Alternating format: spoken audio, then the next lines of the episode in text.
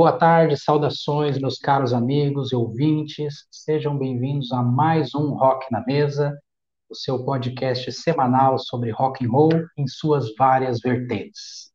Estou aqui hoje com a minha colega Rê Freely na mesa. Boa tarde, Rê, tudo bem? Olá, olá, pessoal, tudo certo? Como é que estamos? Hoje, o nosso colega Bruno Pascotto, infelizmente, não vai poder estar presente para gravar conosco. O Bruno está passando aí por uma, por uma fase delicada, aí, alguns problemas particulares, mas para o próximo episódio, ele já estará de volta, firme e forte, se Deus quiser. Brunão, um abraço para você. A proposta de hoje é nós trazermos bandas que poderiam ter sido melhor sucedidas em suas carreiras, financeiramente, da parte comercial, talvez mais público, e acabaram não tendo o devido reconhecimento do público, ou da mídia, ou daqui a pouco do mercado, enfim. Nós vamos trazer aqui uma lista de cada, eu com 10 bandas, a Renata com duas, com 10 bandas dela. Então nós vamos falar um pouquinho dessas bandas, vai ser algo bem prático, bem rápido, sem muitas delongas, mas mesmo para provocar uma, um diálogo e vocês poderem ter oportunidade de contribuir. Lembrando que nós temos o nosso Instagram, Renata, que é a nossa webmaster, que é a pessoa, a mente por trás das postagens. Pode divulgar, Renata, por favor, o nosso Instagram? O nosso Instagram é arroba podcast rock na mesa. É tudo junto. É só jogar ali no, na pesquisa do Insta que vocês vão ver várias interações para vocês participarem, tanto em enquetes quanto os nossos próprios posts ali. A gente vai sempre trazer novidades, aniversariantes, notícias relevantes, enfim. Só seguir a gente lá que vocês ficam por dentro. Muito bom. Inclusive, convido a todos os ouvintes a participarem desse bate-papo, simplesmente deixando um comentário na própria postagem que vai ser criada com esta gravação aqui, com este episódio. Então, por favor, deixem seu comentário, seu elogio, sua crítica, que é sempre muito bem-vinda. Graças a ela, nós conseguimos melhorar, a gente conseguir numa direção que seja bom para todo mundo. E prometemos que vamos ler os comentários nos episódios seguintes. Então, por favor, interajam, fiquem à vontade para nos criticar, para nos elogiar, enfim, para agregar no que vocês acharem necessário. Bom. E também vamos... agradecer, né, William? Agradecer ao pessoal aí que, que curtiu o nosso primeiro oficial episódio sobre, sobre o, o disco do Guns, que o pessoal curtiu bastante. A gente teve um feedback bem positivo. E agradecer a todos vocês que estão chegando e que vocês continuem firme e forte com a gente que a gente vai entregar o melhor sempre. Com certeza. Nossas, nossa página, o nosso Instagram, ele está crescendo, né? A gente estamos, estamos conseguindo aos poucos, a gente está brigando por cada, por cada membro. Eu gostaria de agradecer também pela audiência nos últimos episódios e contamos com vocês nessa trajetória. Bom, então, bora papear então? Vamos ver aqui nossas listas. Nossa ideia é fazer uma banda de cada. Eu falo uma, a Renata fala outra e por aí a gente vai até o fim das nossas listas. Eu gostaria de iniciar a minha lista com uma banda que eu gosto muito, uma banda do coração. É uma banda que quando eu ouvi pela primeira vez, lembro que eu tive acesso aos dois primeiros CDs isso lá por volta de 97, 98, ou seja, alguns bons anos depois que eles já foram lançados, né? Foi bem tardio, eu conheci a banda um pouco depois.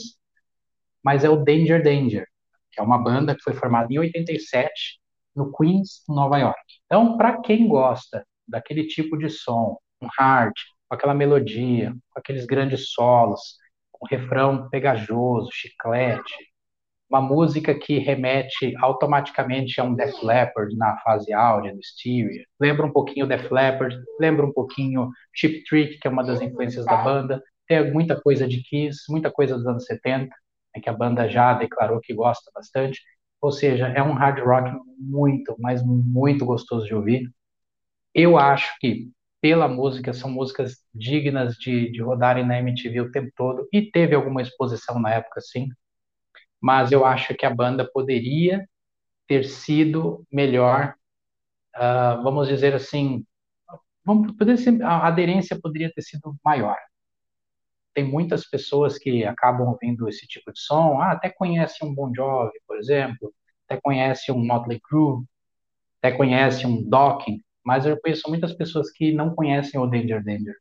Então a, a banda acabou ficando para aquele nicho de pessoas que, são, que é um tipo de, muito específico de fã que gosta do estilo da banda, que aprecia a banda.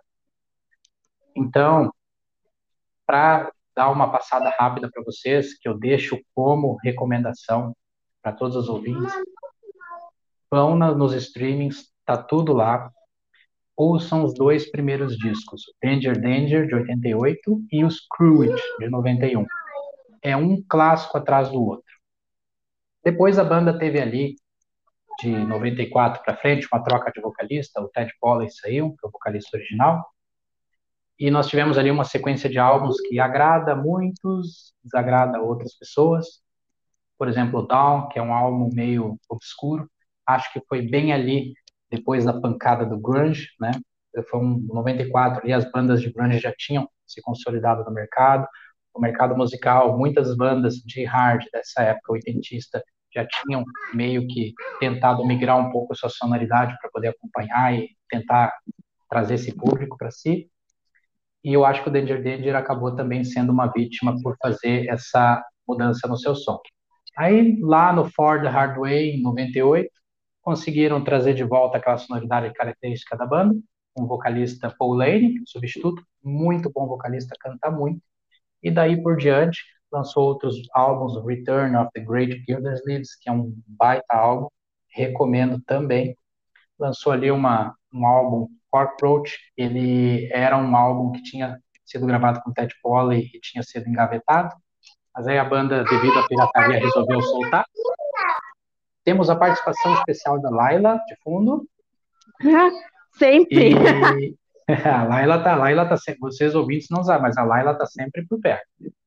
Nós tivemos o Corporate, foram dois álbuns que foram lançados ao mesmo tempo, em 2001, uma coletânea, os dois, dois CDs, né, na verdade, um CD duplo. Em razão desse álbum ter sido muito pirateado, ele vazou, as pessoas tinham uma cópia dele pirata, então a banda achou por bem lançar novamente esses álbuns, já com as duas versões. Um primeiro, um disco é com o Ted Polley no vocal e o segundo disco é com o Paul Lane, que também é muito bom vocalista. Nós temos ali também o Live Nude, que é um álbum ao vivo sensacional, gravado em Londres, e é um baita disco. Em Londres, ou agora não lembro bem a cidade, mas foi na Inglaterra. Foi numa turnê que eles fizeram por lá. E, claro, como todo bom áudio de, de o álbum ao vivo, né, deram uma mexidinha ali no, no, no, instrumental e tudo mais. O Paul Lane, que era o vocalista na época, né, na época ele deu uma entrevista dizendo que nesse, nesses dias específicos em que ocorreram esses shows, ele estava com a voz meio ruim, ele estava gripado, mas mesmo assim lá eles deram aquele jeitinho e o álbum ficou sensacional. E por fim, a banda acabou lançando o álbum Revolve de 2009, que é um disco sensacional, muito bom. É um disco maravilhoso, um disco que eu recomendo para qualquer pessoa ouvir. Eu acho que ele resgata, até por ter trazido o Ted Polley de volta, ele resgata a sonoridade dos dois primeiros álbuns, claro que com uma produção mais moderna, né? E é um álbum assim que poderia ter sido também melhor aproveitado. É um disco que poderia ter tido uma exposição maior, porque tem músicas geniais. Né? Para quem gosta do estilo, um prato cheio eu recomendo demais. Então vocês encontram esses discos na plataforma de streaming. Acho que o Danger Danger poderia ter sido mais divulgado, poderia ter tido um público maior. Tanto que a banda de 2009 para cá, ela não chegou a terminar, nunca anunciou que acabou, mas não estão fazendo, não estão se movimentando cada um está fazendo os seus próprios projetos ali. Fico aguardando aqui por um, por um ótimo disco aí que venha para poder dar seguimento. É uma baita banda e eu recomendo para todos. Injustiçada. Primeira da lista. Injustiçada, eu concordo. É, essa banda me pega muito pelas baladas, né? E vamos combinar que as baladas é de chorar em posição fetal. É uma melhor que a linda. outra. Don't Walk Away, Uh, One Step from Paradise, Feels Like Love. Eu poderia ficar é aqui uns 10 minutos é citando. Sim. É, É aquela música assim, se tu. Ah, terminei com meu namorado. Tem música para isso. Ai, reatei com meu namorado. Tem música para isso. Tem música para todas as coisas. Eu, eu concordo contigo que seja uma banda super injustiçada e que ela não tenha sido mais explorada, né, uh, pelos, pelos fãs de rock e tenha ficado somente pelos fãs de hard rock. E quem, quem curte hard rock, e nem tantos, né, nem todos, conhecem essa banda. E é uma banda que vale muito a pena ser ouvida. Então eu vou tocar aqui agora um pouquinho, um pedacinho de uma música do Danger Danger. E, na sequência, a Renata vai puxar, então, a primeira banda da lista dela.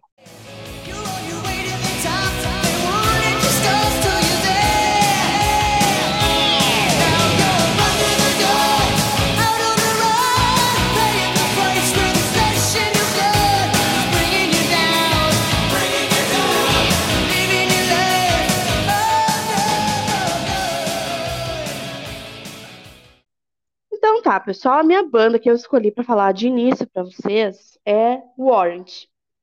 É uma banda clássica dos anos 80, né? Apareceu ali na cena de Los Angeles com aquela gurizadinha bad boy e aspirantes a bad boy. E foi nessas ruas de Los Angeles que o Warrant começou a ganhar força, né? A banda foi responsável por o clássico Cherry Pie, que eu acho que é o disco mais conhecido e o single mais conhecido da banda. Chegou a vender 10 milhões de cópia. A banda ficou ali dominando um, por oito anos, mais ou menos, a cena do, do hair metal. E é uma pena que essa banda não, não tenha sido tão conhecida nos dias de hoje como ela foi conhecida ali nos anos 80 né? Uma banda que tem discos muito maravilhosos. Ela segue nativa, né? Segue fazendo shows bem-sucedidos, só que só nos Estados Unidos e não tem a mesma força, com um público bem, bem inferior do que era ali nos anos 80.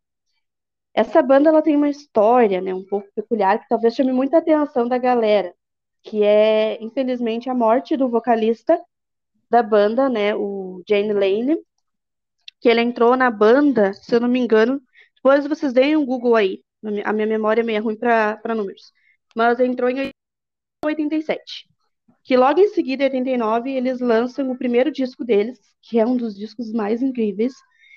Acho que supera Cherry Pie, né, em termos de música, porque é muito bom. É um, é um disco com, com um título bem longo. Até me desculpem se eu errar alguma coisa, mas ele é bem longo que é o, o Dirt, Rotten, Filthy e Stink. É Stinking bem compridinho rich. mesmo. É Dirty, Rotten, rich. Filthy, Stinking Rich. Bem assim. Eu acho que por isso que eles, eu acho que eles não deram certo justamente por isso, porque olha o Já nome começou errado, né? Começou errado, que isso? Quem é que me lança um primeiro disco e me coloca um nome gigantesco? Mas enfim, eu de inglês à parte, esse disco tem uma das baladinhas. Ai, gente, vocês vão ver que eu sou fã de balada. Eu sou fã. Percebe. E esse, esse, esse disco tem uma baladinha Heaven, que eu acho muito linda, muito. Inclusive, esse disco, na época, ele, achou, ele chegou a alcançar o décimo lugar na Billboard 200, que para época é maravilhoso. É o que se compara é, aos streams.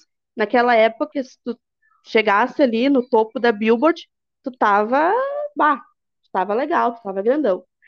E foi o que aconteceu. Bom, mediante a tanta fama, tanta coisa, Jane Lane acabou se despedindo da banda, saiu, resolveu fazer carreira solo, não deu certo, tentou voltar, enfim. Depois a gente pode fazer um post especial contando a história dele para vocês, porque é bem longa mesmo. Acabou que a banda deu seguimento, mas sem o mesmo entusiasmo, o mesmo feeling e também pegaram bem a era grunge, né? Que acabou matando de vez o hard rock. Mas é uma banda que vale muito a pena ser ouvida, principalmente por os dois primeiros discos. Não sei se tu gosta, William, mas eu amo, eu defendo. E eu acho uma banda muito pesada. Eu conheci o Warrant através de uma fita de VHS de um show gravado em Louisiana se não me falha a memória, era um pay-per-view que alguém gravou lá nos Estados Unidos. Eu sei que essa fita rodou um monte de gente, eu sei que eu tive acesso a uma cópia dela. E era um festival que tinham três bandas. Tinha Trickster, uh, depois tinha Firehouse e aí tinha Warrant. Essas três bandas, então, eu tinha três shows, tinham imagens de bastidores bem bacanas. E foi ali que eu vi o Warrant pela primeira vez, se eu não me engano, era a turnê do Cherry Pie. Eu achei a atitude da banda bem rock and roll. Eles eram caras assim que tinham uma puta presença de palco. O baixista Jerry Dixon tinha um baita no visual. Jane Lane tocava, cantava pra caramba. Não tinha, assim, foi, não vou dizer assim, paixão à primeira vista. Eu nunca, Warrant nunca chegou a ser uma das minhas preferidas, assim, mas certamente eu já ouvi bastante. Primeiro disco que você citaste ali, por exemplo, a Heaven, o clipe passou demais na MTV na época. Gosto também da Down Boys, que é até uma música que eu lembro desse show, que acho que era. A, a, acho que foi a segunda música que eles tocaram, tinha, tinha algumas pirotecnias ali, algumas explosões ali, que eu achei muito, muito, muito foda mesmo. Desculpa aí o palavrão, mas não tem outra palavra para encontrar, para definir. O Sherry Pie, eu acho que tem músicas muito boas. Por exemplo, eu gosto muito da Uncle Tom's Cabin. Eu tinha uma banda de hard que eu cantava essa música numa uns anos atrás. Eu sempre gostei de I Saw Red. Uh, gostei da Blind Faith, que é uma balada linda também. Mr. Rainmaker, baita som. E a própria Sherry Pie, né, que dispensa comentários, ela também tocou bastante. Eu confesso que eu não ouvi muito bem os outros álbuns com o vocalista, né, que assumiu o lugar uh, depois que o Jay Lane faleceu. E até achei interessante a capa desse Louder, Harder Faster. Uma hora dessas eu ainda vou ouvir. E é isso, acho que essa é a minha opinião. Acho que resume bem o que eu acho sobre eles.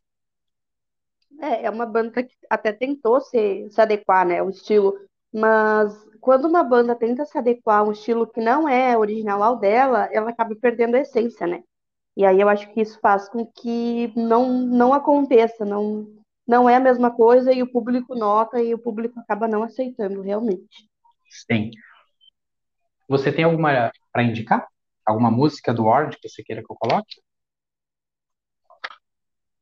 Cherry Pie, vamos pela clássica, para o pessoal já começar ouvindo a mais clássica de todas. Já, já sente em casa ali, já, já vai para esse disco que é, que é bem é bem entusiasmado. Eu acho que esse é um disco e um ótimo single para começar a amar o Warrant, porque foi a música que me introduziu na banda, né? Sim, sim. Então nós vamos de Sherry Pie. Sherry Pie.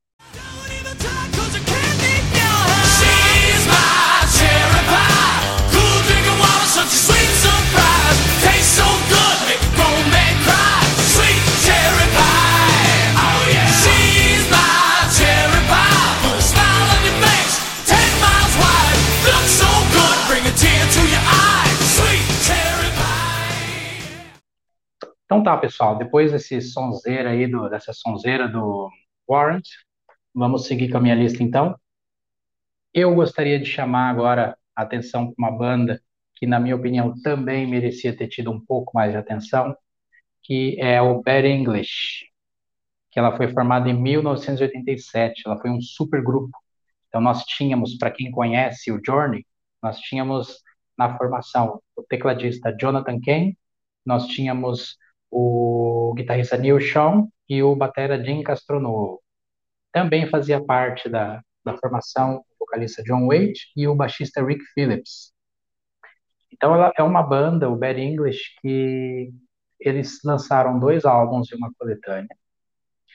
E chegaram a ter um clipe aqui, outro ali, fizeram uma turnê. O primeiro disco teve essa exposição mas não foi o que os membros esperavam, ficou um pouquinho abaixo comercialmente falando. Fato que levaram eles a gravar o segundo disco, o Backlash, de 91, e pouco depois abandonaram o projeto e não se interessaram mais e acabou. Para quem gosta de Journey, para quem gosta de Def Leppard, para quem gosta de Danger Danger, essas bandas mais AOR, hard rock, anos 80, é um baita de um prato cheio, uma pedida maravilhosa. Deixo aqui para vocês, por exemplo, do primeiro álbum, Best of What I Got, que é uma música bem interessante, Possession, uh, When I See You Smile, que é uma balada, Renato, tu que gosta de Renata, de, de, de Renato, tu que gosta de, gosta de Renata, é boa. Tu que gosta de, de, de balada, essa é uma boa pedida para você. Ghost in Your Heart também é uma balada bem bacana. Price of Love, o que mais tem nesse disco é balada, mas também tem algumas músicas mais, mais agitadinhas, né? Eu acho que essa banda merecia ter tido um pouco mais de exposição e figura aí no meu segundo da lista como uma banda injustiçada. Acho que os próprios membros da banda abandonaram o projeto, mas é interessante, né? Ao longo do, dos anos, quando eu coloco essa banda para uma pessoa que nunca ouviu e não falo nada sobre, eu não falo qualquer coisa sobre a banda, não dou nenhum spoiler, pessoa começa a ouvir o disco e fala: tem gente do Journey aí, né? Porque a guitarra, o som da guitarra, o som do teclado é muito característico. Então, deixo aí como indicação para vocês. Renata, conhece o Bad English? Já ouviu falar? Tem alguma relação com a banda? Conheço, conheço essa banda e também pela balada, né? Obviamente, balada onde tem, onde tem hard rock tem balada e tem eu, pode certeza.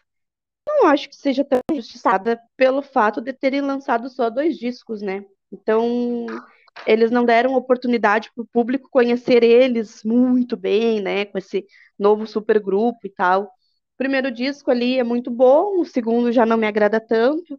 Eu acho que eles estão no lugarzinho que deveriam estar. Ai, que cruel que eu fui agora. Mas... Que cruel. Chega a ser uma maldade. eu acho que tá ok, tá, tá bom. Tô achando que você influenciou o Neil Sean e o Jonathan Kane a acabar com ela, viu? Eu acho que eu fui lá, dei uma, né, uma opinião para eles. Ai, que horror. Não, mas é, eu acho isso, minha, na minha opinião, né? Injustiçada essa banda, injustiçada. Convido todos a ouvir. Eu vou deixar como Qual? sugestão uma música do primeiro álbum. Que acha? Uma balada ou uma mais agitadinha? Ah, vamos de agitadinha, para dar oportunidade para o pessoal conhecer. Então eu vou colocar Best of What I Got, que é a abertura do álbum. Boa, boa, já começa bem.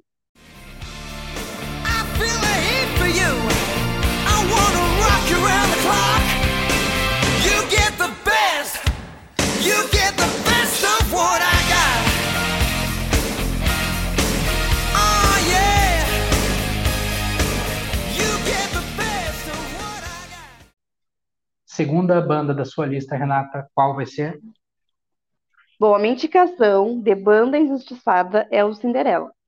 O Cinderela é uma banda que eu amo muito, que eu falo muito, que eu respiro muito. Está ali no meu top 5 bandas da vida, porque é uma banda que realmente eu acho muito boa. Eu considero uma banda tanto visual quanto a técnica é simplesmente espetacular. Essa banda, para dar uma introdução para quem não conhece, né, é uma banda que fez um sucesso absurdo nos anos 80 foi uma banda super estilosa, uma discografia impecável. Os discos que lançaram foram excelentes discos. E é uma banda que tem quatro discos de estúdio, assim, simplesmente maravilhosos. E eles têm um, um ao vivo, simplesmente maravilhoso também. Meu Deus, o morro dele ao vivo é perfeito.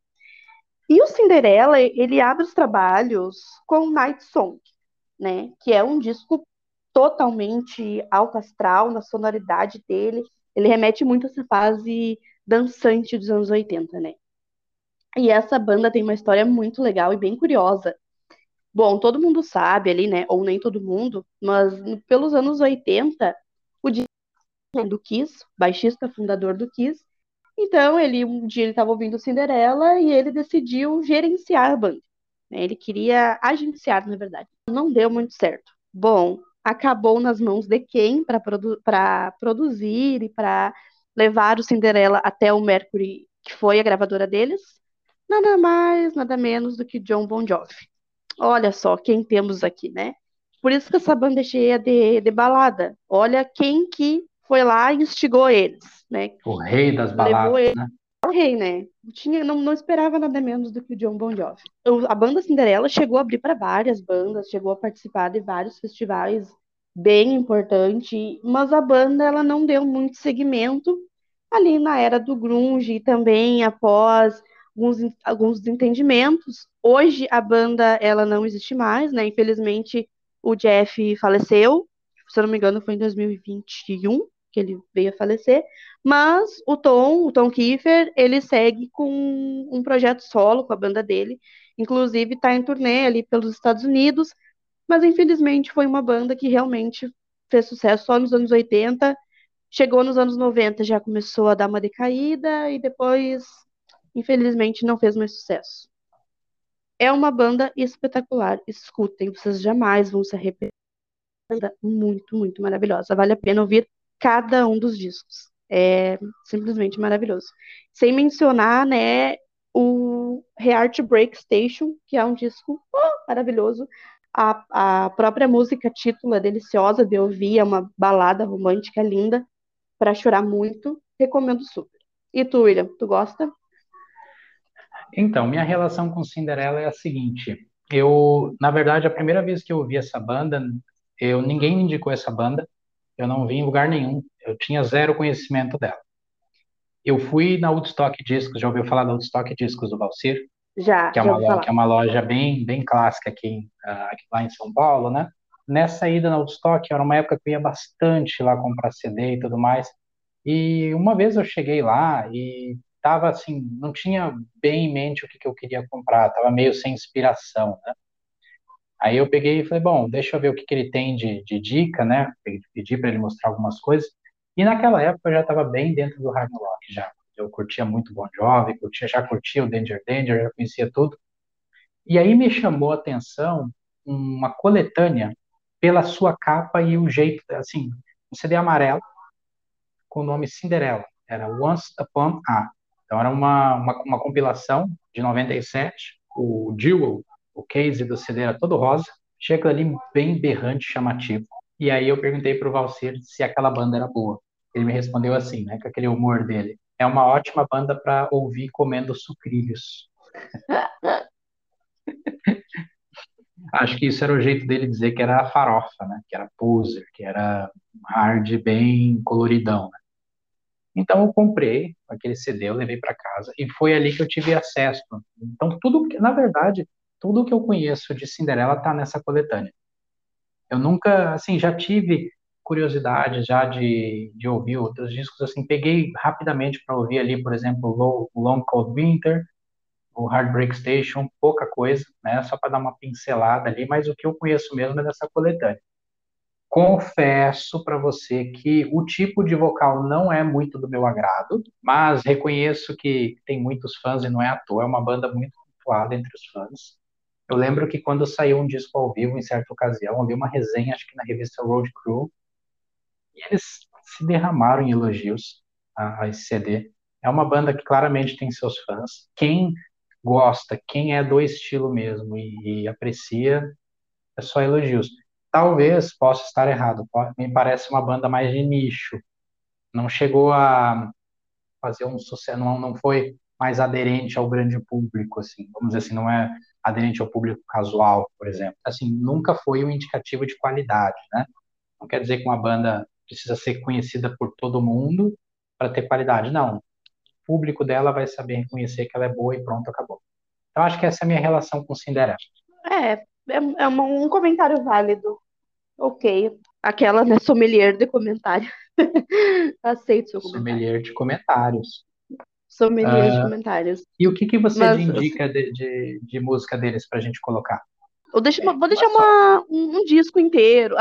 Ô, oh, louco, aí a gente vai ser processado pela gravadora. não tem dinheiro em caixa ainda, a gente não começou a ganhar nada com isso aqui. Eu poderia deixar uma baladinha, mas eu vou deixar uma, uma música que foi a primeira música que eu ouvi deles hum. e, e, que me fez me apaixonar. Somebody Save Me, que eu acho uma música extremamente maravilhosa. Então, vamos lá. Somebody Save Me no playlist, então.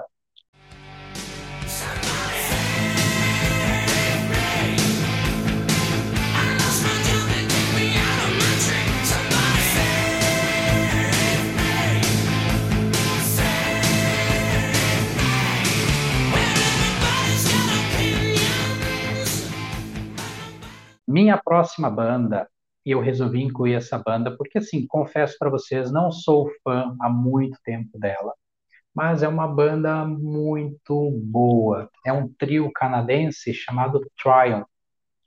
É uma banda que, é, que tem um puta som. Para você ter uma ideia, assim, eu achei cru, eu achei muito, muito bom. O, inclusive eu li um, um comentário, uma resenha, né, que o guitarrista na ocasião ele disse que o som se parecia mais com uma mistura de Rush com The Who. Eu achei bem curioso. E o Triumph tem dois discos que eu quero destacar aqui que são muito bons, que é o Allied Forces. Então, se você quer aquela hardeira pegada com a guitarra no talo, é esse disco. É cru, baixo, bateria e guitarra. O vocal é muito inspirado. Eu acho demais essa banda. Eu acho que deveria ter sido assim mais difundida eu não conheço tanta gente que conhece essa banda, tem é mais um público específico também. Eu vou destacar aqui os discos Allied Forces e Never Surrender, os que eu gostei mais. E você, Renata, qual a tua relação com Triumph? Eu conheci por ti, né? Eu não conhecia. Não, uhum. Até mesmo nem tinha ouvido falar. Daí tu mencionou numa bela conversa. Eu falei, ah, bom, vamos dar uma oportunidade. É uma banda bem legal, bem agradável aos ouvidos, mas não tem nada de revolucionário. Não sei se ela é uma banda tão injustiçada assim. Pode, deixo, deixo aí os, os nossos ouvintes a julgar, né? Porque eu também confesso que fã eu não sou. Né? Sou um, eu descobri não tem muito tempo, mas já tive o tempo suficiente para dar uma ouvida nos discos, né? E eu vou destacar então um som que eu vou pôr aqui para ouvir no fim. Vou pôr um pedacinho de Magic Power do Allied Forces de 1980.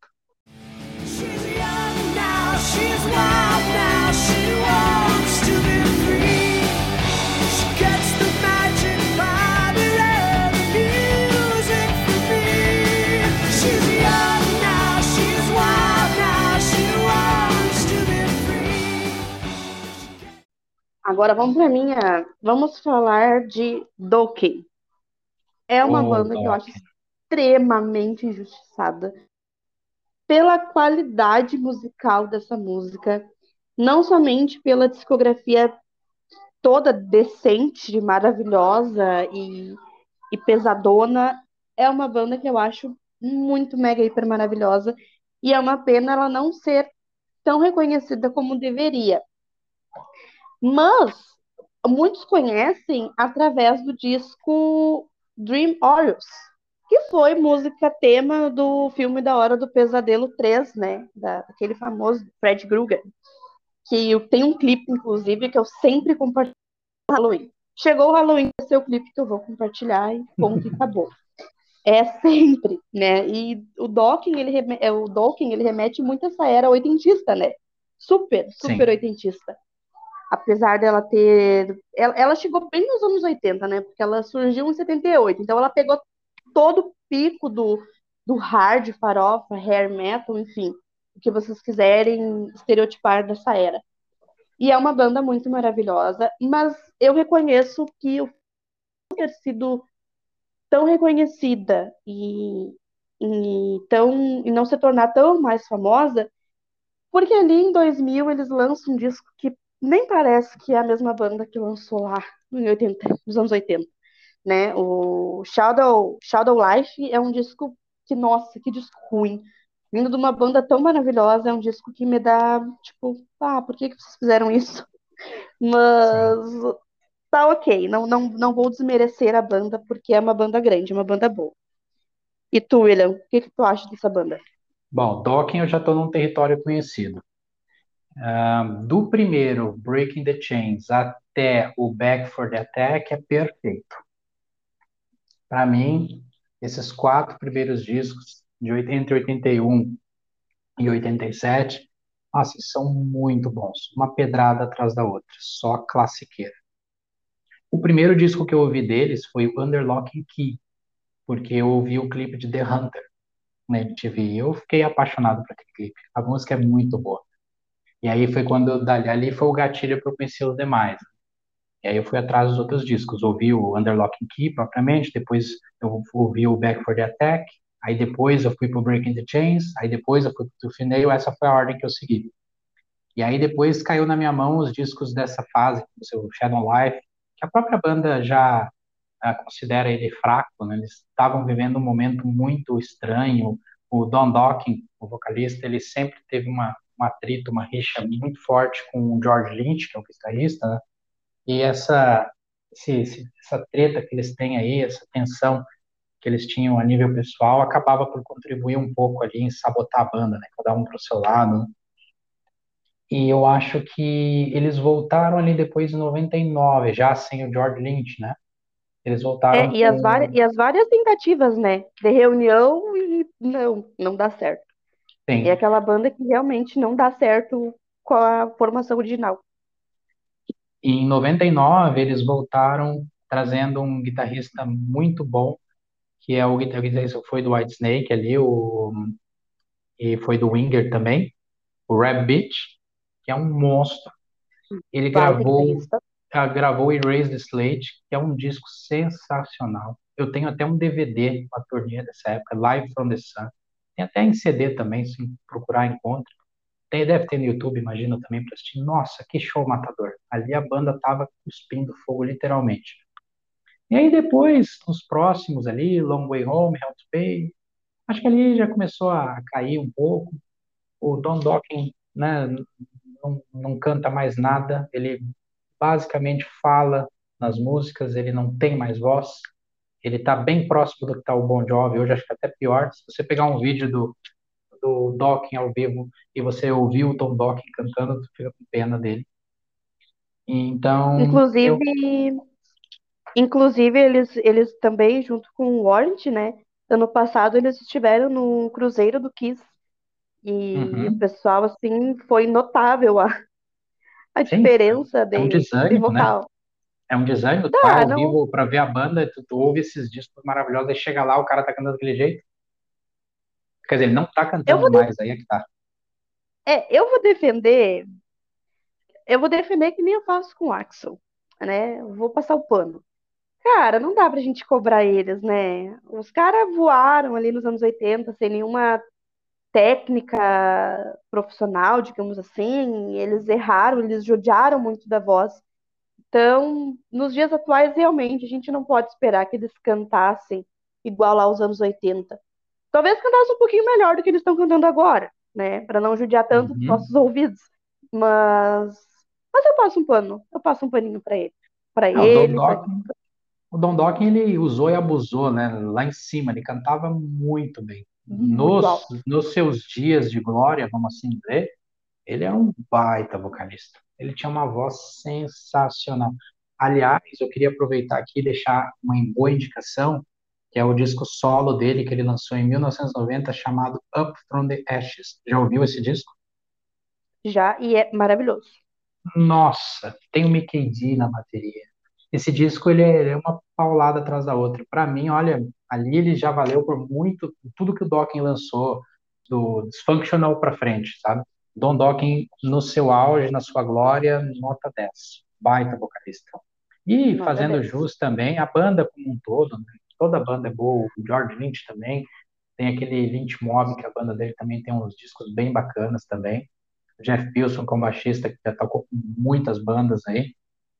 E tudo mais, o Mick Brown, que é um baterista com uma pegada bem forte. Já passaram outros músicos ali também, né? Como o John Noron, já passou pela banda. Enfim. Eles fizeram, eles fizeram bom no carnaval, né? Passaram muita gente e muita gente deixou positivos pela banda. Sim. Então, eu acho, eu acho uma banda injustiçada, de certa forma. E a minha sugestão, né, para quem não conhece, quer conhecer, a clássica Alone Again, que não tem. Eu acho que é impossível alguém que não conheça. Acho que tocou muito nas FM. Pode ser que não, algumas que... pessoas não conheçam. Vamos ver. Então tá, vamos Alone Again. Deixe você, ouvinte, aí, deixa nos comentários da postagem se vocês conhecem essa música ou não, e se não, o que acharam após ouvir.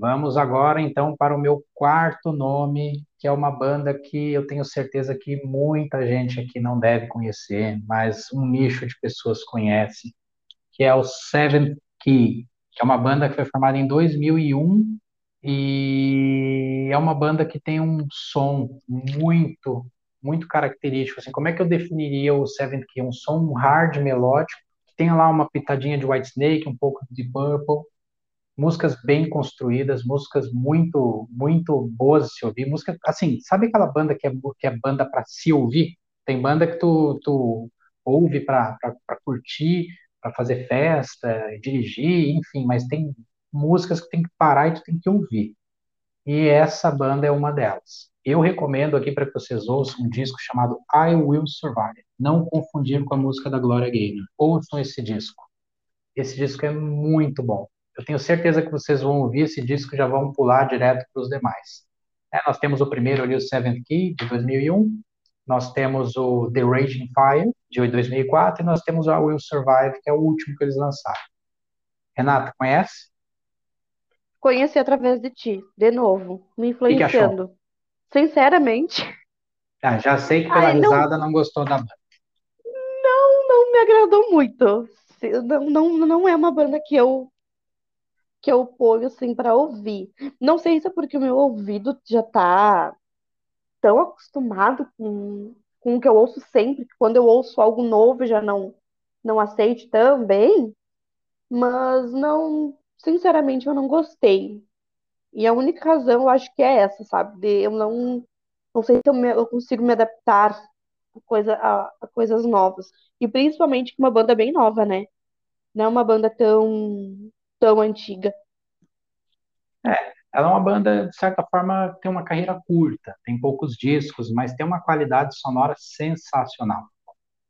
Eu, particularmente, quando eu ouvi, eu falei, cara, fiquei de, que, fiquei de queixo caído. Eu vou deixar aqui como, como música, como um trechinho, vamos deixar a própria I Will Survive, a primeira música do, do disco.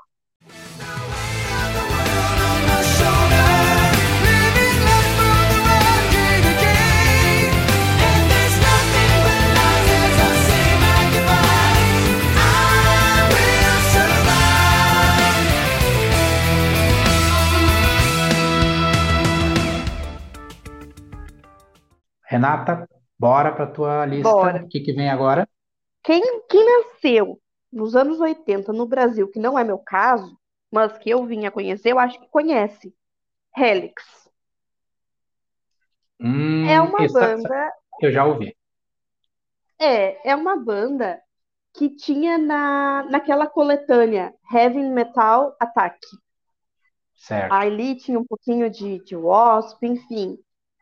E, e eles trouxeram, eles são uma, são uma banda antiga, né? Uma banda de 74, uhum. é uma banda que veio com um hard bem forte. Inclusive, a primeira vez que eu ouvi, uh, o meu tio, né? Ele tinha uma locadora na época, e nessa locadora ele sempre botava CDs para ouvir e tudo mais.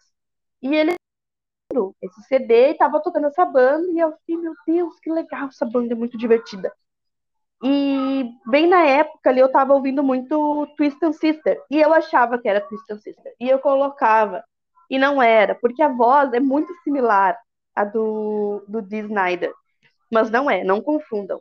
Né? A, a baladinha, a baladinha não. A música mais famosa deles, a Rock You, que inclusive já vou deixar adiantado, é a minha indicação para quem quer começar a ouvir. É uma banda muito boa, é uma banda hard rock com base no blues né? Inclusive, acho que se aproxima bastante até do ACDC. É uma banda, assim, ó, espetacular. É uma banda que, que, tele, que põe a tua energia lá no alto. É uma muito, muito, muito maravilhosa. É minha recomendação. Tu, William, já conhece, já tinha ouvido? Eu ouvi dois discos. Os dois, é, o No Rest for the Wicked, de 82, e o Walking the Razor's Edge, de 83. É, são os únicos que eu ouvi e, e não o suficiente assim para formar uma opinião, dizer o que, que eu acho. Eu acho que eu, eu ouvi ali de curiosidade e até por indicação sua também, uh, achei bem cru, né? Um som bem cruzão, bem anos 80 mesmo. Ali tem todos aqueles clichês daquele sonzão meio dos anos 80, ali, início dos anos 80. Não achei ruim, achei uma banda boa. Eu acho que merece ouvir um pouco mais. É uma banda que está no meu radar para ouvir os, os demais, né? Eu vou ficar, vou ficar só com esses dois primeiros aí. Acho que é uma banda que vale a pena é, ouvir melhor. Mas sabe a impressão que me passa? É uma banda de nicho também, de muito específica para fã. E eu acho que os fãs gostam que seja assim, aquele xodó, aquela bandinha, aquela banda que, que quem conhece tem orgulho de conhecer e de ninguém mais conhecer, sabe? Ah, é, eu concordo. Concordo plenamente. Mas, como eu não sou egoísta, eu quero que todo mundo conheça. Porque eu acho que assim como foi comigo na época que eu ouvi, eu era uma pirralha, uma criancinha, um nenenzinho, eu acho que. E mudou minha mente, eu acho que vai ser legal para quem ouvir. É uma banda muito, muito boa. E o que deixaremos aqui de, de música para o pessoal ouvir? Rock You. Ah, esse é um, é um, é um dos singles deles, né? Esse, é, é um hino fez bastante sucesso, isso. Muito bom. Vamos lá, então. Vamos colocar esse som.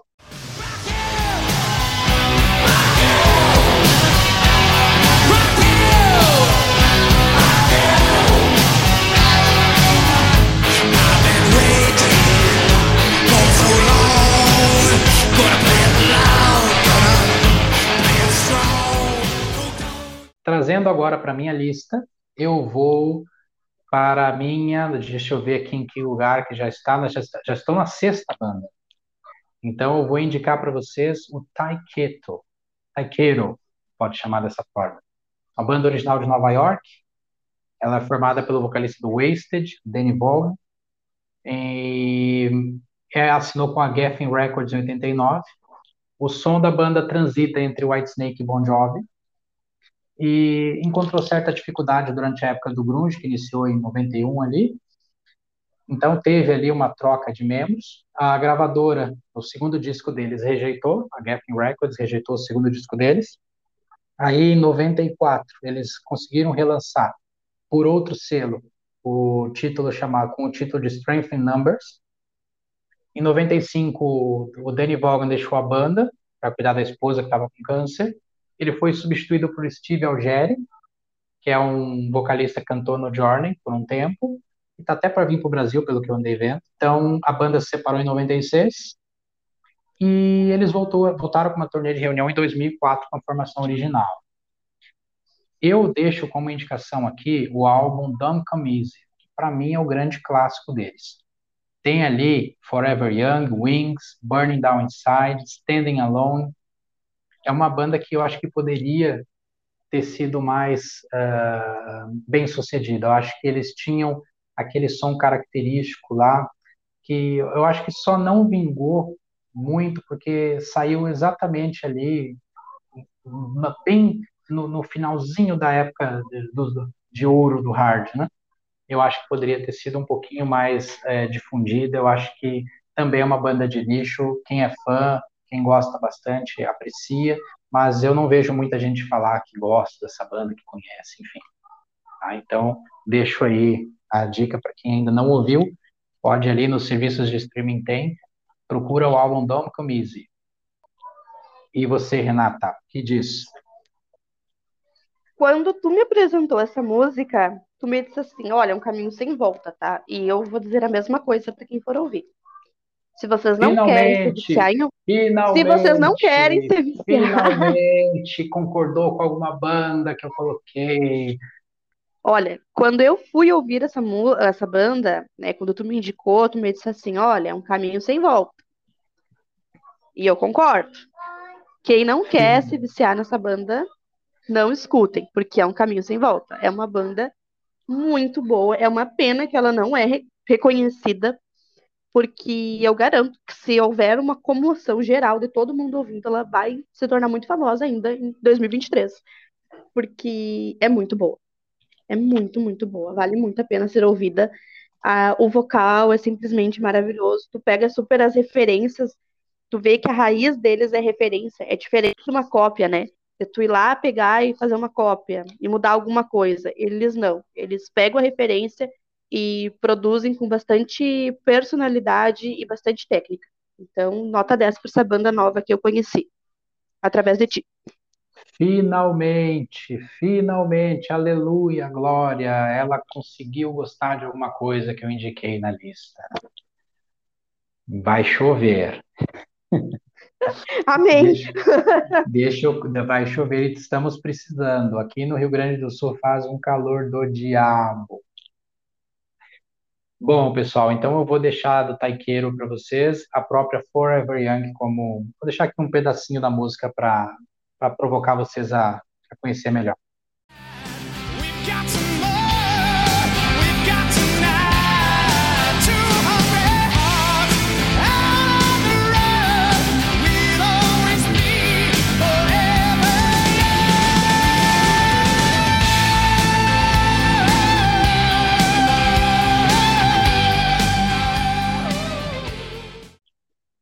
Próxima da lista, Europe. É uma banda conhecida.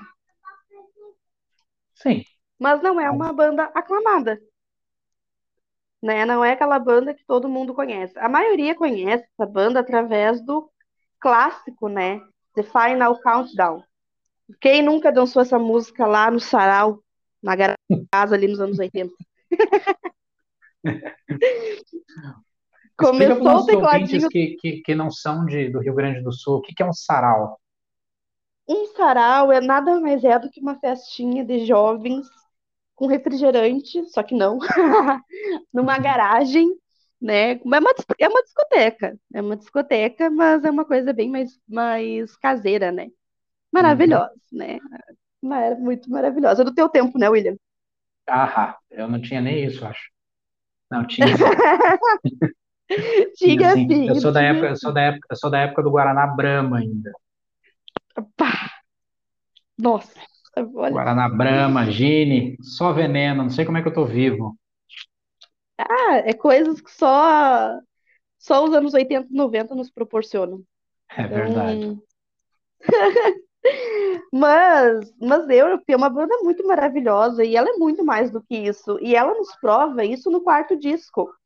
O Out of the World é um disco muito maravilhoso, é um disco de 88, e é um disco que eu recomendo muito todo mundo ouvir, porque vale muito a pena. Né? Eu gosto, eu escuto sempre que posso, assim, tipo, ah, o que, que eu vou ouvir de diferente? Vou, vou lá no Europe e escuto. Então, é minha recomendação para vocês.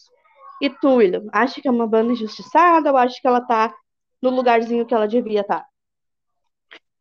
Bom, vamos lá eu entre 83, que saiu o primeiro álbum, até ali 91, que vem aquele Prisoners of in Paradise, eu acho que tá tudo muito perfeito. Manteve a mesma sonoridade. É uma banda diferente do Start from the Dark em diante. Que ali até Prisoners in Paradise a banda manteve aquele mesmo estilão, né, que consolidou ali ao longo dos anos, dos anos 80. E depois quando eles retomaram as atividades, e voltaram, eles voltaram com uma sonoridade diferente, uma coisa mais um pouco mais obscura, uma coisa mais madura, segundo eles, né? Uma coisa mais densa, não sei te explicar. Ali iniciado em Start from the Dark e levada ao longo dos anos até os dias de hoje, né? Eu confesso para você que me agrada muito mais o primeiro Europe até 91, é o que eu gosto mais, mais melódico. Uh, não, não sou muito chegado nessa segunda parte, não. Eu já conheci pessoas que preferem que a banda está fazendo de 2004 para cá. Já conheci esse tipo de. Eu sou uma delas. É, então. Eu já sou mais lá, época do Out of This World, eu gosto de Superstitious, sabe? Eu gosto de. Sei lá, gosto de Final Countdown. Carrie. Aquelas, a, não, a Carrie é aquela baladinha. Ah, não. eu amo Carrie. É, imaginei. Vamos lá, Rock the Night, Carrie, legal, Danger on the Track, uh, Time Has Come, uh, Heart of Stone, que é daquela, daquela, daquela época.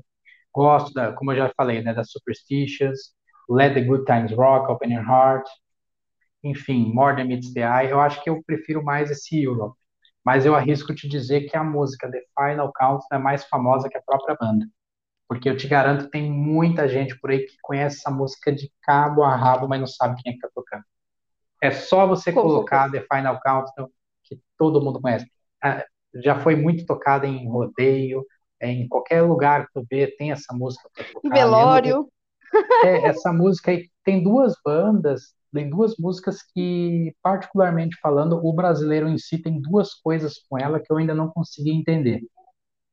É uma relação de, de amor, assim, incondicional, que é com a The Final Countdown, do Europe, e com a... como é que é o nome? É, aquela música da Cyndi Lauper, Girls Just Wanna Have Fun.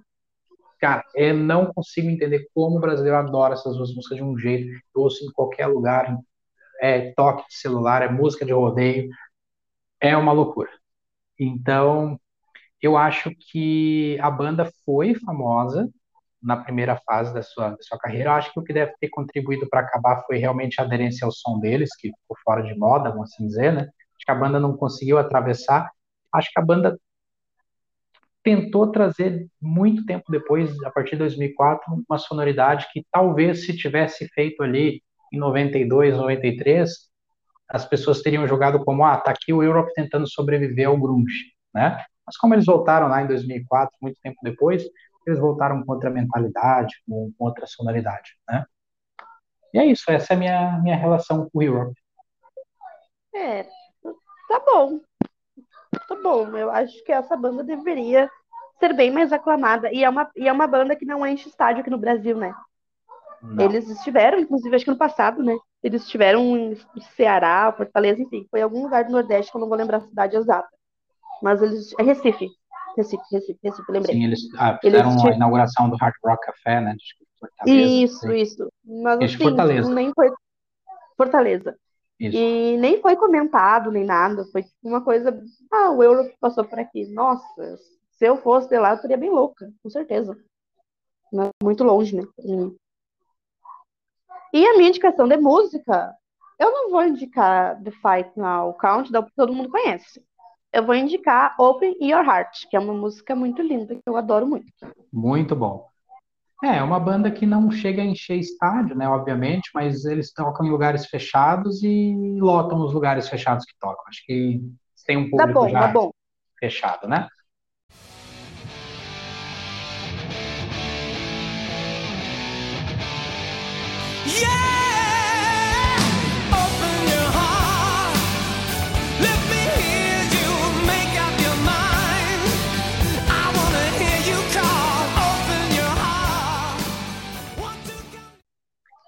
Bom, próxima banda da minha lista é uma banda bem conhecida, que é o Rat.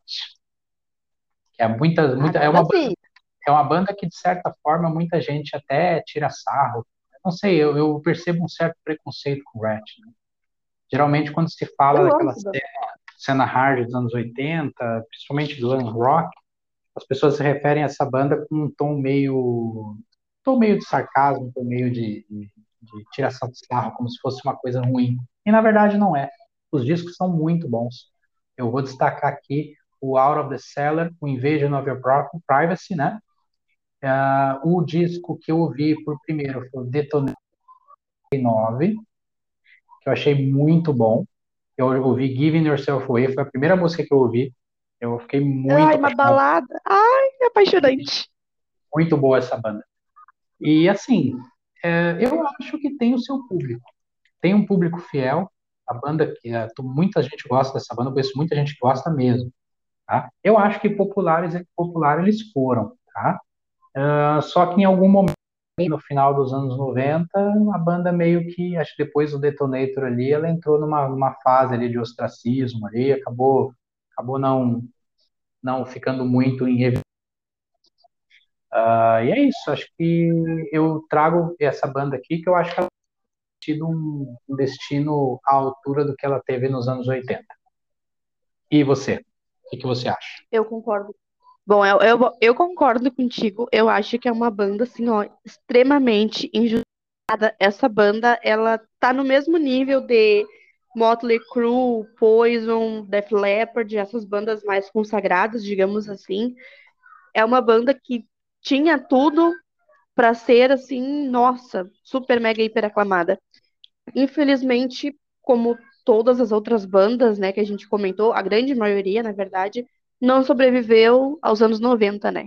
Foi o grande responsável por ter colocado uma pedra em cima do, do hard rock. Então, assim, Se a banda já não estava super mega consolidada ali pelos anos 80, ela não iria crescer depois disso. Infelizmente, ela iria acabar na praia, né? Então, infelizmente, é uma banda que eu considero super injustiçada e eu amo demais. Muito bom, eu vou deixar Giving Yourself Away como música, já que eu lembrei da minha memória afetiva que eu tenho por ter conhecido essa música, foi o meu primeiro contato com a banda, eu vou deixar ela então tocando por fim.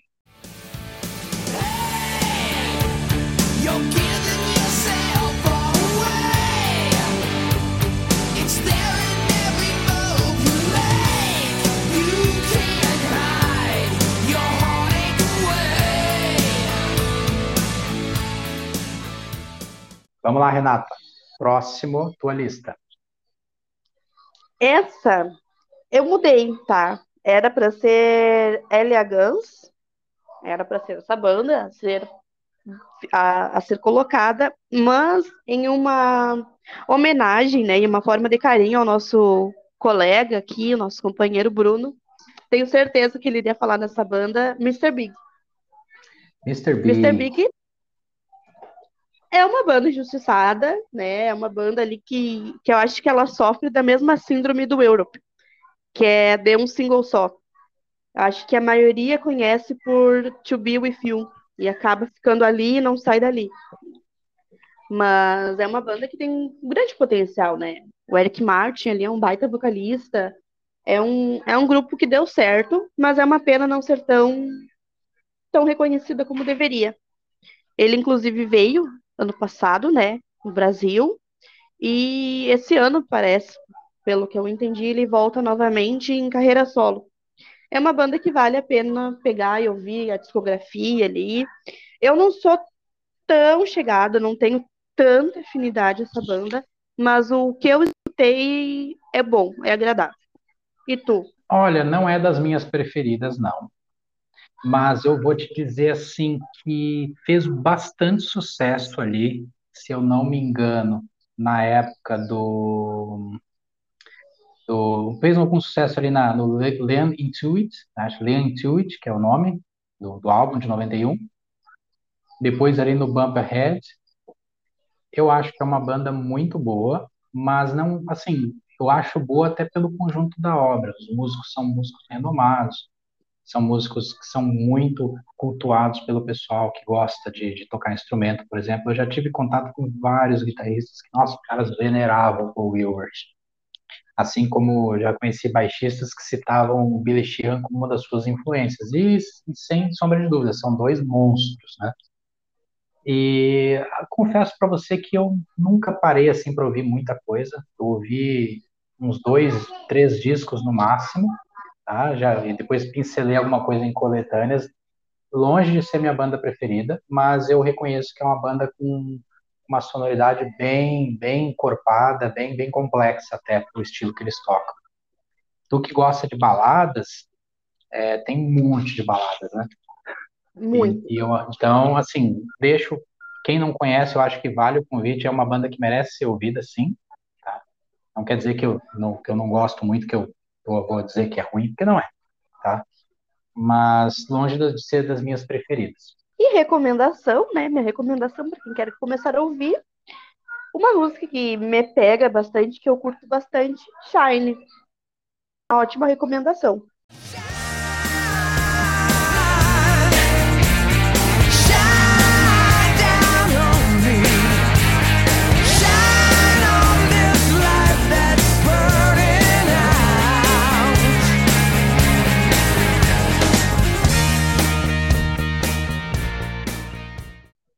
Vamos dar segmento então na minha lista. Agora eu vou falar com vocês de uma banda chamada Blue Murder. Já ouviu falar do Blue Murder, Renata? Através de ti. então, o Blue Murder foi uma banda inglesa liderada pelo guitarrista e vocalista John Sykes.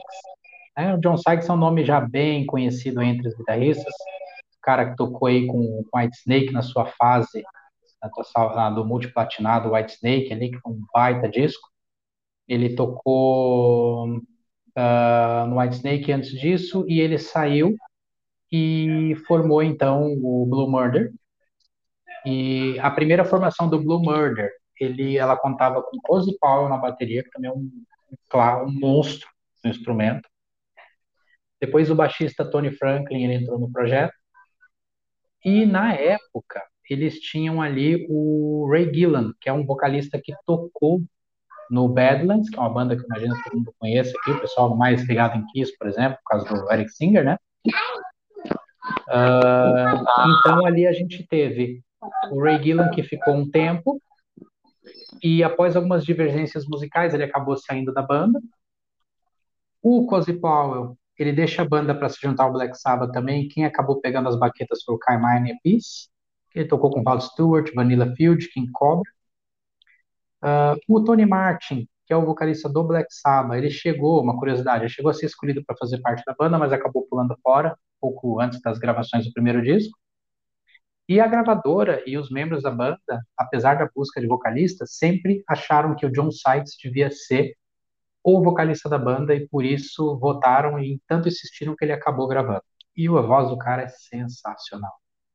O som deles, do Blue Murder, tem fortes influências de Whitesnake, Tim Lizzy e algumas pitadas de blues. É um som bem encorpado, baita som de bateria, de guitarra. Uh, e ela acabou até porque o John Sykes ficou bem decepcionado com a banda devido à baixa do, de vendas do primeiro disco. Então eles ficaram um período ali nativos e ainda que estivessem um período de composição para o segundo álbum, uh, essa demora acabou desanimando o restante, que acabou pulando fora. Né? Depois ali o John Sykes chegou a recrutar o baixista Marco Mendoza e o baixista Tommy Osteen. Então, uh, essa banda, o que eu recomendo muito para vocês, é sensacional. Se você gosta de White Snake, você precisa ouvir essa banda. Tem ali uma, umas pitadas de Tim Lizzy também, né? Como acho que aquela comparação foi bem feliz. Então tem o disco Blue Murder e Nothing But Trouble.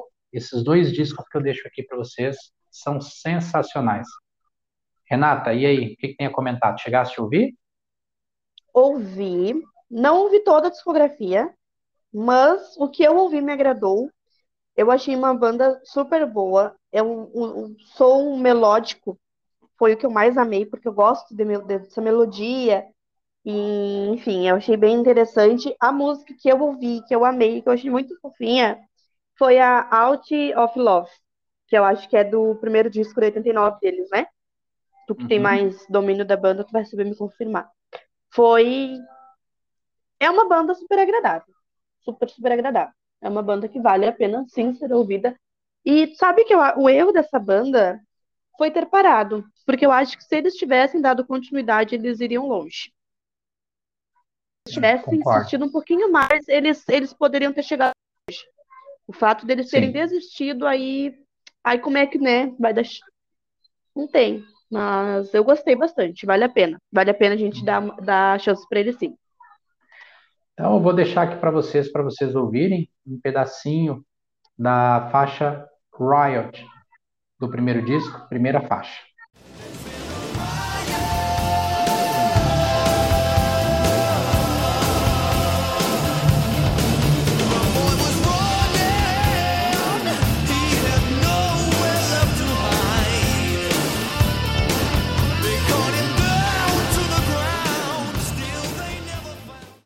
Renata, passo a bola para ti, que vem. Não sei se deu para ouvir meu suspiro. Agora deu. vem uma das coisas mais lindas, mais perfeitas e mais injustiçadas do rock, o Wasp. Hum. Eu, eu, não, eu não entendo como é que essa banda não é assim, não lota estádio, não é uma banda que os produtores se abrigam a unha para levarem para os seus países, cidade, enfim. O que, que é aquele disco maravilhoso de 84? Aquele disco, ele, assim, ó, ele não, ele abre a porta de uma, de uma maneira, é um chute, assim, ó, que estoura tudo, porque é simplesmente maravilhoso. A, o som daquele disco, a voz, a, a, o meu coração chega, nossa, eu me perco de tanto que eu amo o OSP. É assim, olha, se eu puder indicar qualquer coisa, tudo, tudo que eu falei aqui, ó, WASP. WASP Cinderela. Du, duas bandas espetaculares, assim, que merecem muito que vocês peguem e ouçam. E o Osp é uma banda que tem balada, né? Vocês viram que eu gosto da balada. E quando eles se comprometem em fazer é com uma força, é com uma garra que, nossa senhora, o que, que é isso? Olha, é simplesmente, ela me, é uma banda que me deixa sem palavras, porque eu fico muito nervosa quando eu falo de tanto amor que eu tenho. Deixo para ti, William, a parte técnica, eu acho, porque o meu é. coração só transborda de emoção. Eu acho que tu vai morrer, vai acabar morrendo de diabetes, viu? De tanto açúcar que tu consome dessas bandas, viu? Cuidado com açúcar, cuidado com açúcar no sangue, faz mal. Bom, minha relação com o OSP, também gosto bastante, mas tô longe de ser fã igual você é. Conheci a banda ali pelo The Last Command, pelo clipe de Blind in Texas, foi o primeiro contato que eu tive com o OSP, ali pela MTV. E depois eu lembro que, que eu fiquei com esse clipe na cabeça, eu tinha ele gravado numa das minhas fitas, eu assistia bastante. E aí, um tempo depois, lá pelos anos 90, eu acabei comprando um CD da Last Command, e aí ali eu conheci o Wild Child, Bow Crusher, Windowmaker, Cries in the Night. Então ali eu pude conhecer um pouco melhor a banda. Depois, naturalmente, eu vi o outro, olha o poder que o clipe tem para muitos ouvintes, pelo menos da minha época, que a gente não tinha os recursos que tínhamos ou que temos hoje, né? Então eu vi o clipe de I Wanna Be Somebody, eu fiquei enlouquecido com aquele som. E aí depois eu acabei ouvindo o, o primeiro álbum, né, onde eu vi as outras, as outras canções. E ali depois, obviamente, eu fui acompanhando, mas assim, né, eu sempre fui aquele ouvinte de Wasp, assim, que eu fui acompanhando de perto, mas ah, assim, eu não, não pegava um disco ficava consumindo ele por, por dias e dias, assim. Eu lembro quando saiu The Crimson Idol, que ele foi um disco bem é, comentado na ocasião, na ocasião que o Black Lawless veio para o Brasil, é, divulgar esse álbum, fazer uma, uma tour promocional dele, e ele levava muito a sério esse disco. Para você ter uma ideia, eu lembro que os jornalistas que cobriram essa coletiva dele disseram que ele trouxe como se fosse um encarte, um, um livreto explicando todo o conceito do disco, a história, e ele queria que era um pré-requisito para você participar dessa coletiva. Os jornalistas tiveram que ler a história desse disco antes de participar da entrevista com eles. Né? Aí você vê um e não é à toa assim, que é um dos melhores discos. Sim. E ali eu confesso que depois eu perdi o interesse pela banda. Aí lá em lá por volta de 2013, mais ou menos, ano de 2013, eu conheci aquele Dominator de 2007. Eu né? amo. É, eu gostei, apesar de, de eu conhecer algumas pessoas que falam mal dele, eu gostei bastante, tá? aquela Heaven's Blast, a minha música preferida desse disco. Acho que ela, ela é muito, ela é rockera, uma música rock sem precedentes, assim, pesada. Ela tem uma pegada de bateria muito boa. E é isso. Acho que essa é a minha, minha relação com o Osp. É uma banda teatral, uma banda que tem bons músicos, tem um cara genioso que é o Black Lawless. E eu acho que é isso. Uh, não consigo te dizer assim poderia ter sido um pouco melhor explorada, não sei, poderia ter tido mais sucesso. Passo para ti a. É, eu acho que faltou fã. Faltou fãs apaixonados para elevarem ao topo.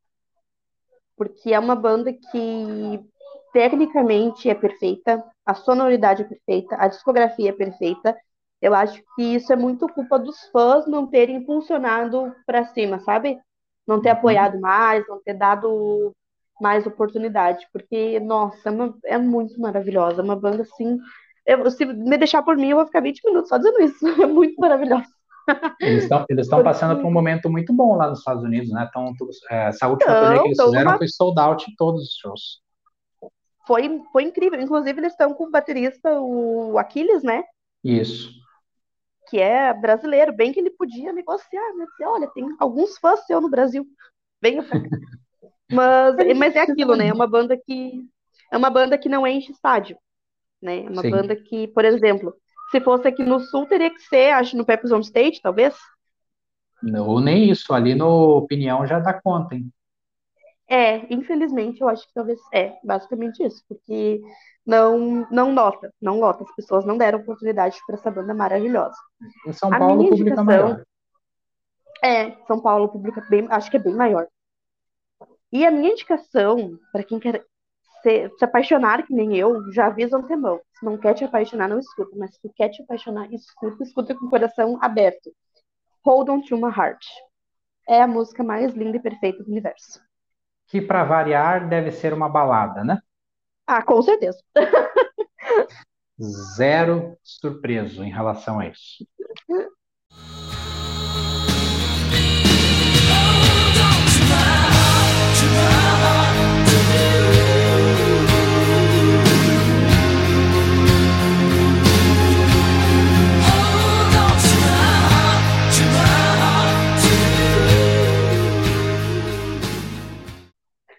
Vai, vai, vai que é tua aí agora. Minha próxima banda é o Hardline, que é uma banda de hard rock americana, norte-americana. Ela foi formada em 1991 pelos irmãos Johnny Joel e Joey Joel. Na primeira encarnação da banda, o guitarrista Neil Sean, olha ele de novo aí, que era do Jordan, é, participava da banda, o baixista Todd Jensen, e o batera de Castronovo também já fez parte de algumas encarnações do Jordan. Então, o primeiro álbum, Double Eclipse, lançado em 92, foi muito bem recebido pelo público, tocou bastante nas rádios naquele momento. Então, eles fizeram muito, algumas turnês com Mr. Big, Extreme, mas apesar de, de dos planos para uma turnê só deles, né, eles acabaram abrindo só para bandas mesmo, e eles acabaram perdendo o contrato com a gravadora na época, e a banda acabou por 92. Né? Teve ali uma curta duração, né? os, os membros partiram para outros projetos, e depois, né, o Hardline ele voltou, né, com outra formação. E em 2002 eles lançaram um álbum chamado Two. É o segundo álbum e dali por diante eles mantêm ali uma, uma certa frequência em mandar álbuns. Tem um Live After Gods, que é um disco ao vivo, gravado em 2002. O Live, Living the End Open, de 2009, e o Danger Zone, de 2012. E ali, em 2016, o Human Nature, depois lançaram em 2019 o Live e depois um outro ao vivo em 2020 e um outro álbum em 2021, Heart, Mind and Soul. Então eles, né, acho que pegaram o jeito ali, mantiveram uma, uma, uma certa frequência de lançar discos. Eu vou deixar como destaque para vocês o primeiro disco, porque ele é simplesmente perfeito. Eu não, eu acho que não tem nenhuma música ruim nele. Uh, eu gosto muito do, do, do vocal do Johnny Joel. Acho que ele tem uma voz sensacional. Esse cara também canta com Axel Rudipel. Eu indico fortemente que vocês ouçam o trabalho dele.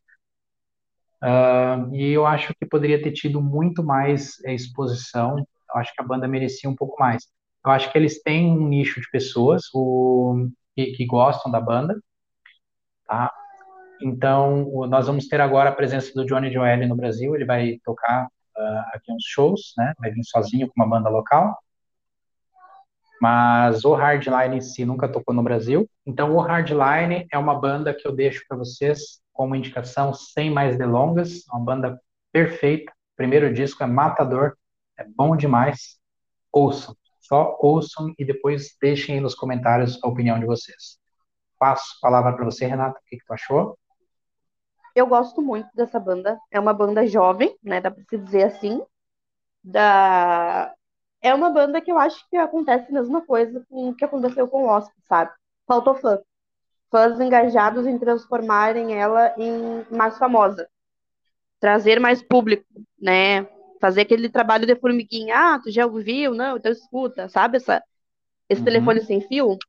Eu Sim. acho que faltou muito isso, porque é uma banda que a discografia toda é muito boa eu acho que, quem gosta desse estilo não tem como dizer que é ruim, porque não é, e até mesmo quem não gosta, né? Para quem não curte, vai dar uma oportunidade, escuta com o coração aberto, porque é uma banda boa. É uma, o vocal é agradável, o conjunto todo, ele, ele, o resultado final, o produto final é 100%. Eu acho que faltou fã engajado aí. Não foi culpa da banda, foi culpa de fãs uhum. que não engajaram aí junto com a banda. Sim, Bom, então eu vou deixar para vocês aí no Hardline, vamos ver tanta música boa eu fico até. Vou deixar um trechinho de Hot Cherry.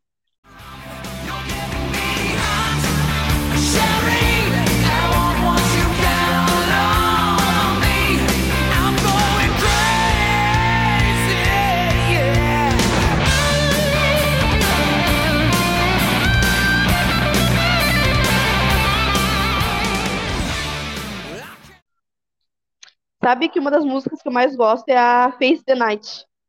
Face the Night? Muito boa também. Aham, eu adoro. Já fica aí uma segunda opção por minha conta.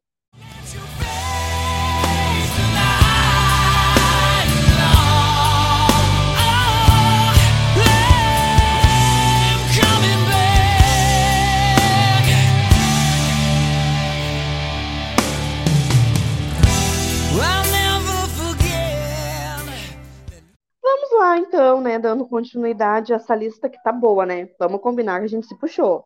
A gente elevou o nível aqui, dá para fazer até um festival com essas bandas aqui, tá, né? Tá bom o negócio.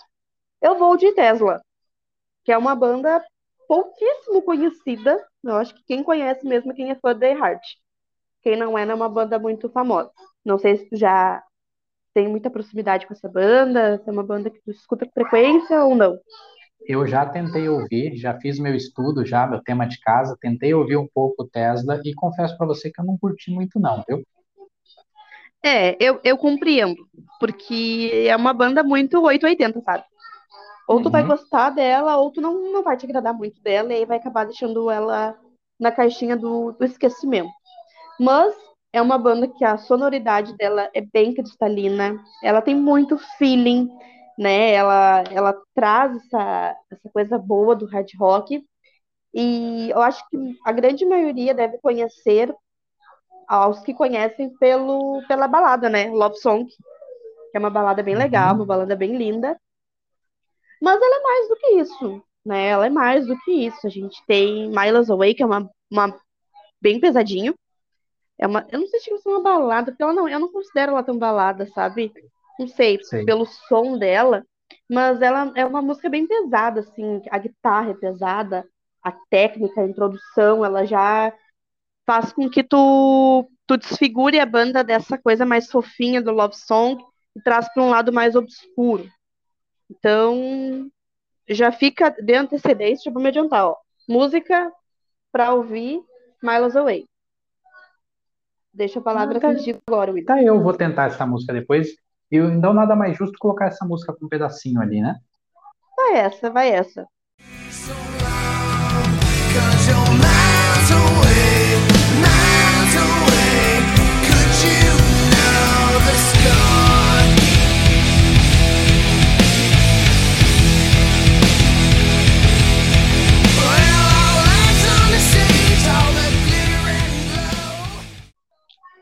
Passo então agora para a próxima da minha lista, que eu vou que vai ser agora o Pink Queen 69, que é uma banda que foi formada em 87 por Andy Darius no vocal, um vocalista que vocês conhecem aí de uma certa banda chamada Halloween, Dennis Ward no baixo, Dennis Ward que é que esse baixista ele hoje é produtor, temos o Costa Zafiro bateria e Alfred Koffler guitarra. Essa foi a formação original da banda.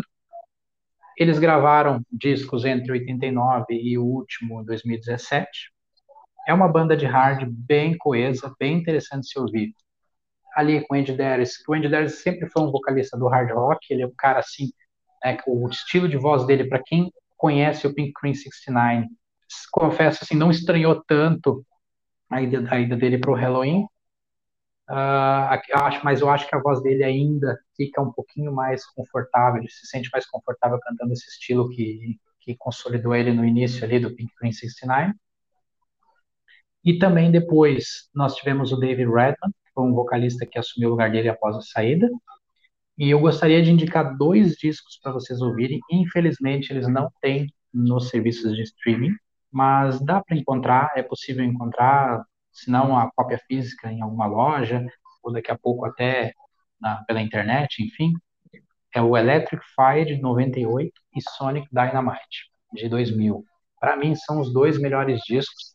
Eles lançaram alguns discos depois disso, mas esses dois, para mim, seguem imbatíveis. Como, por exemplo, no Sonic, na, no Electric Fire, tem uma música lá sensacional, ah, que é a primeira do disco que abre, que é a Shame. Tem Break the Silence, que foi o single na época.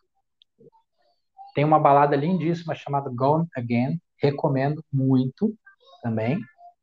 Depois ali, o Sonic Dynamite, vou deixar como dica para vocês ali a Sea of Madness, Follow by the Moon, The Spirit, que é uma banda, uma música sensacional também, Lost in Illusions e Face of an Angel.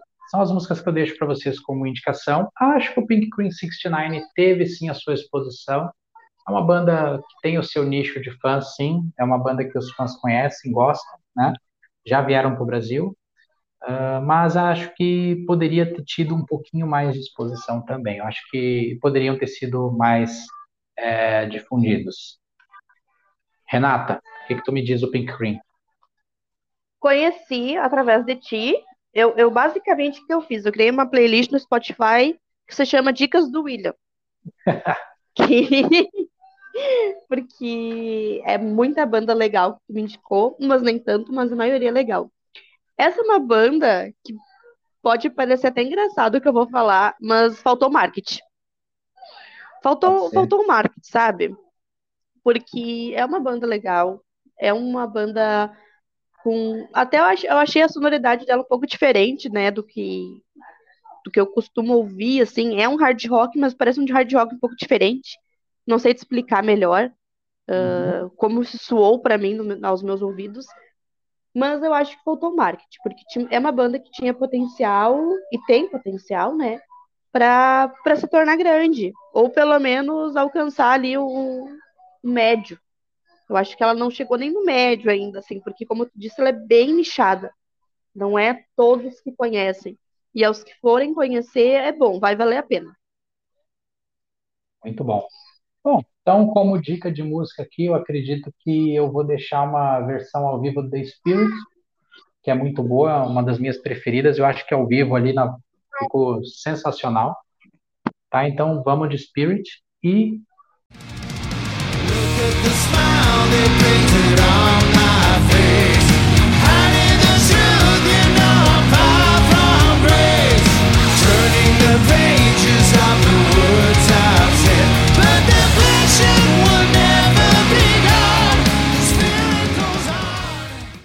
lá vamos nós, Firehouse, banda que poucos conhecem, né? Uma sobrevivente do, do hard rock. Inventou, olha só o que essa banda me inventou. De surgir em 89. Gente, 89.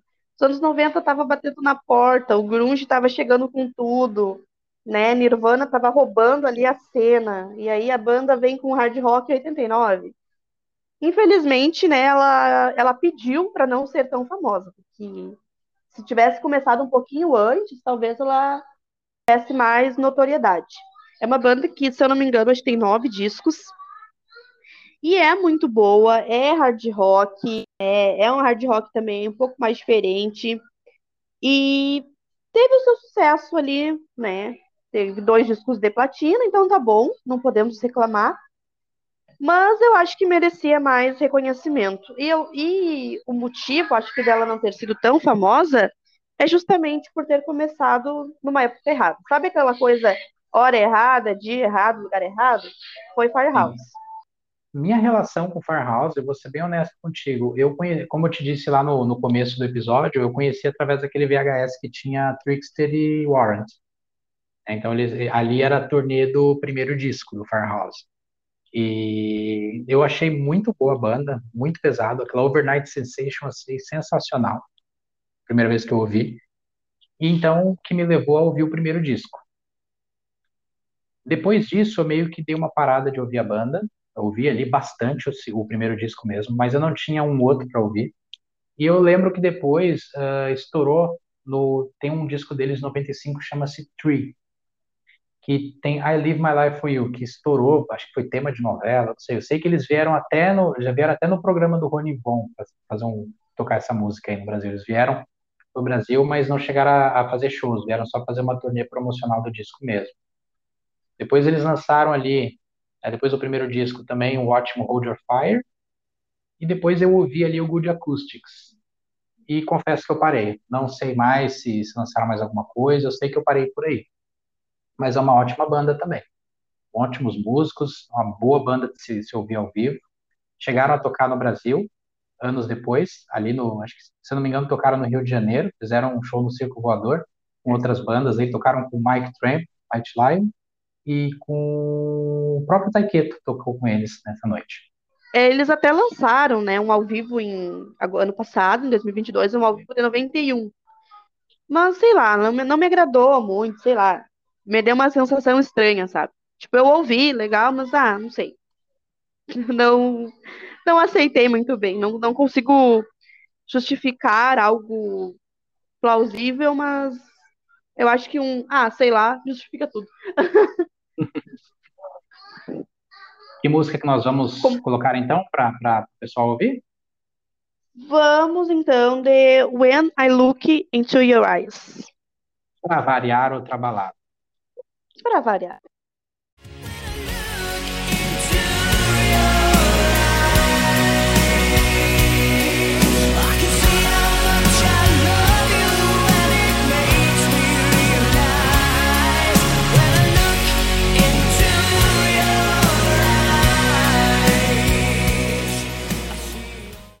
Agora é a última banda da minha lista, a décima banda, e é nada mais, nada menos que o Winger. Uma banda que eu ouvi a primeira vez através do disco The Heart of the Young, de 1990. né? Todo mundo sabe que essa banda é capitaneada pelo Kip Winger, vocal é baixo. É uma banda que estourou na MTV quando saiu com o clipe de Miles Away. Foi o primeiro, vamos dizer assim, tivemos ali umas outras, outras músicas do primeiro disco, né? Nós tivemos Madeleine, Seventeen, que tocaram, né? Mas eu acho que Miles Away foi a que fez a banda explodir assim para o grande público. E são músicos sensacionais, são músicos muito técnicos. O Kip Young ele tem um, uma, umas composições absurdas de boas, um cara que tem uma baita voz, canta muito bem tem uma performance, tipo, tinha pelo menos nos anos 80, ali, no finalzinho dos anos 80, que foi no início da banda. Eu vi um show no Japão ali, acho que de 90 ou algo do tipo, que é sensacional o show. E acho que foi uma banda, pelo menos para mim, no máximo até Liverpool, que é um disco que, que também é bem interessante. Não, eu gosto mais dos dois primeiros. Depois teve o For, de, de 2006, que já tem uma sonoridade mais densa, foi um disco diferente, tinha uma outra proposta, acho que mudou bastante a banda. E depois ali eu vou destacar o Karma, que tem também um som muito bom, que ele é de 2009, e eu vou destacar aqui a Always Within Me, que é uma balada sensacional. Então, dispensa comentários. Eu acho que o Winger é uma banda que eu acho que merecia ter muito mais exposição do que teve. Acho que foram bem injustiçados ah, quando saíram, por exemplo, aqueles. Sabe, lembra do desenho Beavis and Butthead? Eles sacaneavam o Winger, né? Eles tem um, bom, não sei se é da tua época, mas na MTV tinha o Beavis and Butthead e eles assistiam em alguns intervalos assistiam clipes de banda e algumas eles elogiavam, mas destacavam pau, falavam mal. E o Winger era, o, era, o, era a banda preferida deles zoarem. Tanto que tinha um, um, um coleguinha deles ali, o Stuart, ele usava uma camisa do Winger. E ele era alvo de doação, doação da- das pessoas, né? Então, a partir desse momento, quando o Winger começou a ser exposto de forma negativa, ah, meio que, que, os, que as pessoas começaram a debandar, né, da banda, assim, as pessoas começaram a abandonar, a, a banda não foi muito bem vista pelas pessoas no geral, e, e aí acho que eles se sentiram um pouco discriminados em razão disso. Mas é uma ótima banda, uma banda que merece muito o- ter tido mais sucesso, merecia ter tido mais exposição, porque o Kip Winger é um cara muito talentoso, o Reb Beach é um guitarrista sensacional, é o Paul Taylor, o Rod Morgenstein, bateria, ele é muito bom batera. Eu acho que de- poderia ter tido uma exposição maior do que teve. Também é uma banda de nicho, um nicho muito grande, é uma banda que, que, que tem bastante fãs, mas eu acho que foi ali em algum momento é, diminuída. Acho que poderia ter tido um pouco mais de respeito em relação a ela. Passo a bola para ti. Eu acho que de todas que tu mencionou, eu acho que com certeza essa é uma das mais injustiçadas. Faltou muito apoio de todas as partes, assim, sabe? É uma banda espetacular, é um disco, tem discos muito maravilhoso. Tinha tudo assim para estar até hoje, né? Ser uma banda assim daquelas que tu todo mundo conhece, e infelizmente não é o caso, né?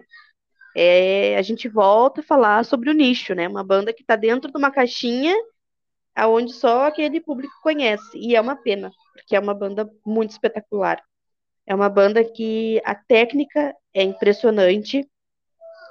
O disco que eles produziram é muito bom e é uma pena. É uma pena realmente, ou seja, de todas eu acho que tu fechou com chave de ouro. Porque eu concordo É, foi- em gênero, número e grau. Foi intencional mesmo. Eu queria terminar com esse, com essa, com essa banda porque ah, ela é muito boa mesmo. Bom, eu vou deixar aqui um pouquinho de, para terminar então, vou deixar um pedacinho de Easy Come, Easy Go, com a banda, uma música que eu gosto bastante.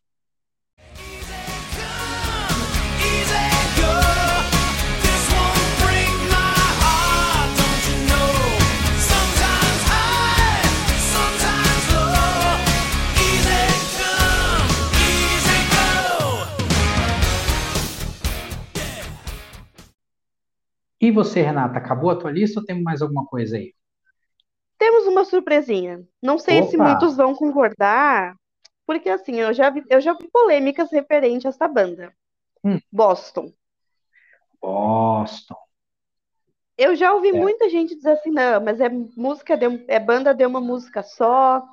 Ou, e outras pessoas que são da mesma opinião que a minha, de não. É, Boston tem coisinhas muito boas, só que estão escondidas. Talvez a banda não tenha não tenha divulgado tão bem o que eles têm de bom, né? Boston ficou conhecida por More Than Feeling, né? Não, acho que não tem quem não conhece essa música. Sim. Depois põe um trechinho, vou dar uma pausa, que põe o trechinho.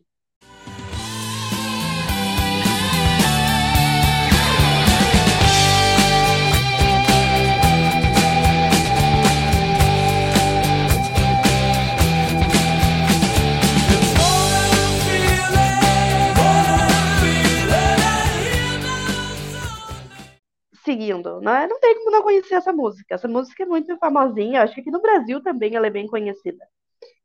Mas infelizmente Boston ficou ali, sabe? Ficou boiando, ficou parada, não deu, não, ninguém apoiou, não, se deu continuidade. E a minha indicação é um disco de 94, que é o Walk On. Eu acho que é assim, né? Walk On. Fala. É, Walk On. Walk On. É um disco que foi um, um, um, um- não, o segundo disco que eu ouvi da banda, né? Voltando lá para para locadora, voltando lá pro meu tio e eu ouvi e eu gostei muito, me agradou muito, né? É muito bom, vale a pena. E a tua opinião, William? Para qual time tu é? Ah, eu vou confessar para você, eu vou ficar um pouco envergonhado, porque é uma banda que eu conheço de nome que existe a, a vida toda. É uma banda antiga, né? Primeiro disco de 76. More Than a Feeling é, sem sombra de dúvidas, o hit absoluto deles. né? Apesar de que eu, em termos de hit, eu prefiro muito mais Peace of Mind, que é uma baita música boa. Uma excelente música. Quando eu descobri que tu ia fazer ali, eu falar de Boston, eu meio que dei uma, uma escutada por cima, porque eu nunca parei para ouvir um disco inteiro deles. Confesso para você, vou até anotar essa tua sugestão que tu deu aí. Eu vou ouvir esse disco depois, depois eu comento o que eu achei. E, mas eu ouvi o primeiro disco, o que tem a Feeling, eu ouvi inteirinho. Aí eu achei muito bom. né? É claro que eles começam lá em cima com dois puta hits, e aí depois ali da terceira faixa em diante eles mantêm ali ó, aquele estilão deles. Achei muito boa a banda, tá? Mas eu acho que a, a forma como a Feeling já tocou assim, acho que acaba um pouco, porque eu confesso para você, eu não consigo mais ouvir essa música. Ela não é uma música ruim, ela é uma música boa, mas cansa, né? Aquele vocal ali cansa, chega uma hora cansa. Mas ruim não Eu, é. eu concordo. Eu, eu cansei dessa música e foi numa ocasião bem especial. Foi no show do Kiss. Que o DJ ele simplesmente esqueceu de, de botar modo aleatório e botou modo looping. E essa música, Sim. cara, acho que tocou umas 10 vezes, assim, infinitamente. Eu já tava assim, ó, Deus, chega, eu não aguento mais. Foi, foi a única, tipo, ah, não, chega, deu, tá, tá, tá bom, tá bom. Saturei de Boston, não, mentira. Foi só, foi só essa musiquinha, que já cansou. Mas a minha indicação de música é Loving for You, que é uma música muito linda, muito maravilhosa, que toca minha alma.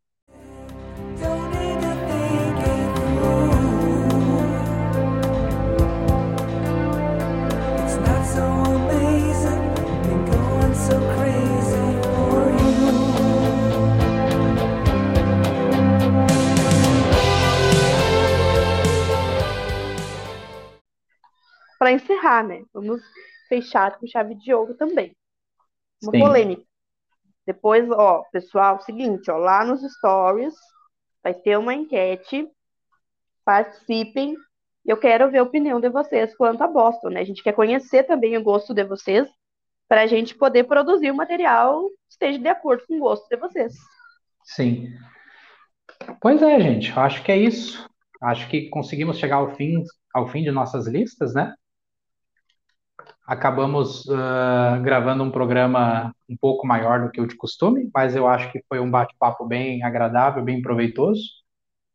Aqui ninguém é dono da verdade, aqui, né, nós somos, é, um, como a gente sempre gosta de dizer, é um bate-papo de ouvinte para ouvinte, né?